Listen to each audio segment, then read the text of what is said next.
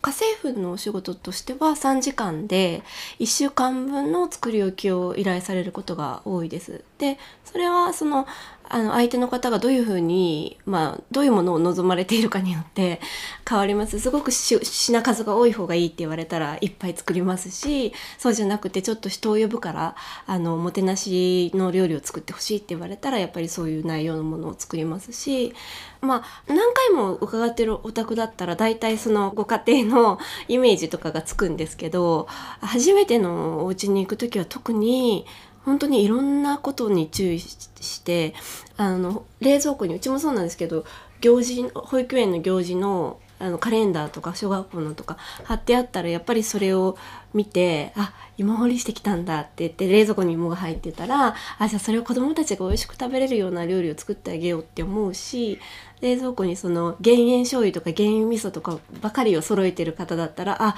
塩分に気をつけてるらっしゃるんだなとかキッチンの様子を見てその人の食生活を自分なりに想像してなるべくその人たちのあの求める味に近づけていきたいなっていうふうに思います。どのくらいでしょうね2000とかは言ってると思いますね。まあリピートされる方もいらっしゃいますし、はい、うん、私の場合はあのもちろん美味しかったですって言われるのは嬉しいんですけどやっぱりこうゆっくり家族とご飯が食べれましたとかなんかそういう時間を作ってあげれたっていうことの方が嬉しいのでなんかその普段やっぱり私が行くお客様はすごく忙しくてあの本当に今もう家族の時間が全然もうずれてしまってる。あの旦那さんは遅く帰ってくるからいりませんとか子供は塾があるからあの帰ってきてから一人で食べますとかそれをそうせざるを得ないっていう家庭がすごく多くてでなんかそういう家族に少しでも自分が料理を作ることでみんなが一緒にテーブルについて会話をしながらご飯を楽しめるっていう時間を作れたってそういうふうにな言葉を聞いた時がやっぱり一番嬉しいなって思いますね。はい、あの私自身が田舎の7人家族だったんですね。で私の母はすごく料理が好きで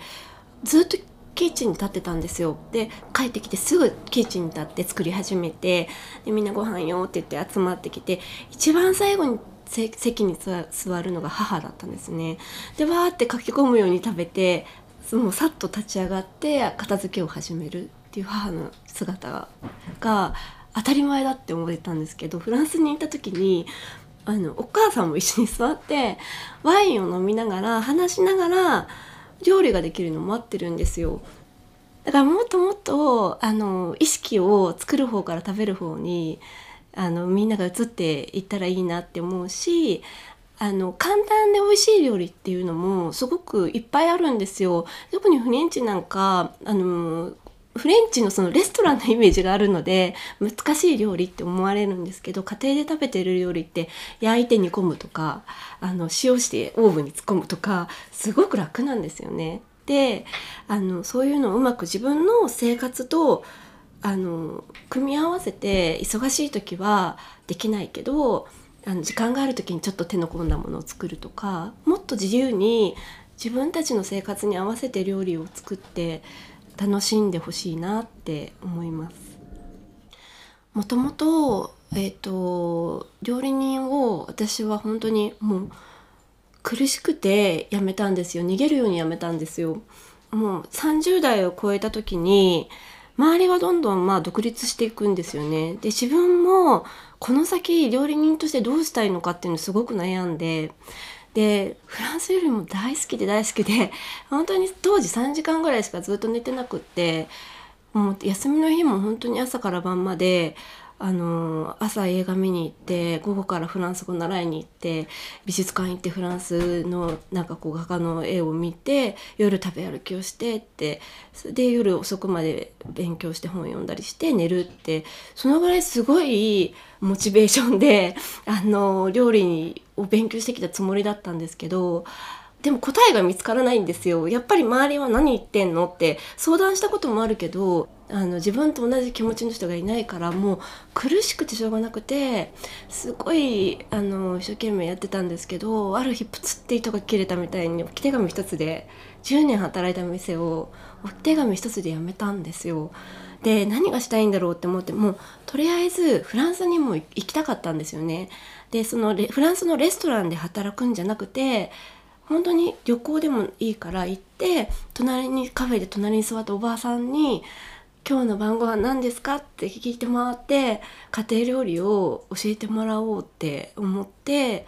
でも当時345だったんですけど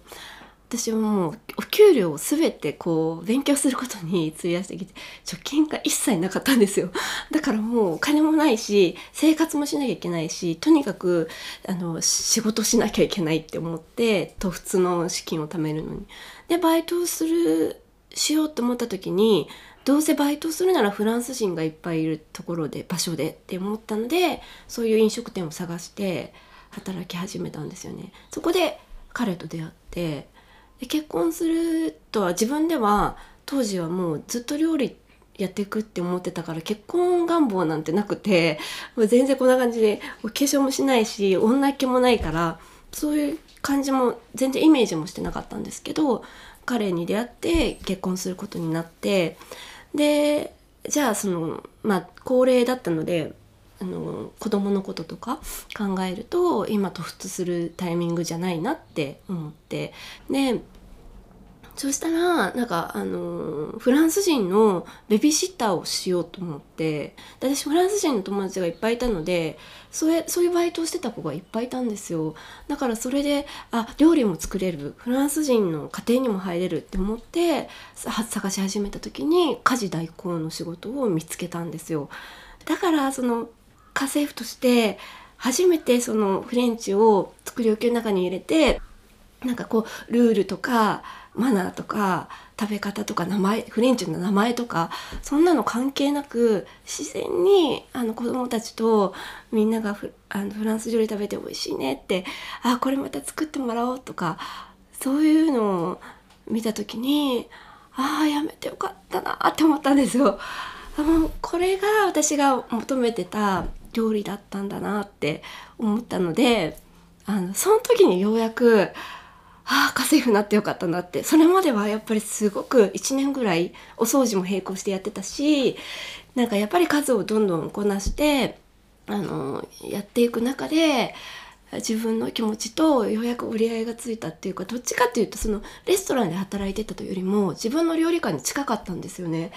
なんか私は計画して家政婦になったわけじゃないけどずっと心に思い描いてた自分の料理に対する思いみたいのは何一つ変わってないんですよ。あのその18の時19の時に。18の時にフランス料理に出会って19の時に留学してそっからずっと追い求めてた料理が何も変わってないんですよ。で周りからしたら突然店を辞めたりとかなんかフラフラフラフラしてるように見えていきなり家政婦なんて始めちゃってどうしちゃったのみたいな 感じだと思う。うちの両親は多分私はそこまで話さないからハラハラしてたと思うんですよ。でもようやくあこれが私の仕事だって思える仕事に出会えてでもそれはやっぱり自分がこうしたいとかこうありたいっていう思いを諦めなかったからだと思ってるんですね。あのそれでも自分の気持ちに正直に行動してよかったなってだからこの家政婦っていう仕事にであの巡り会えたしだからこそ家政婦でありたいんですよね今でも。あの今今なんかやってることだけを見たら料理本作ってテレビにも出てなんか料理家ってよく言われるんですよ。書かれちゃったりするんですか？家政婦って書いてくださいっていつも言うんですけど。はい。は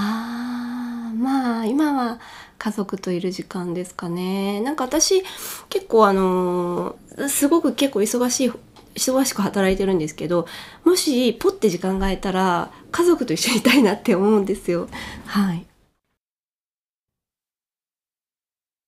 私たちは願います。時間とは誰にとっても平等なもの。そのすべての時間が優しい時間であることをその優しい時間が積み重なることで、この世界が優しさを少しずつでも獲得できることを。今年140周年を迎える成功は、様々な人たちの優しい時間に耳を傾けます。タさん、シマさんの優しい時間をお届けしました。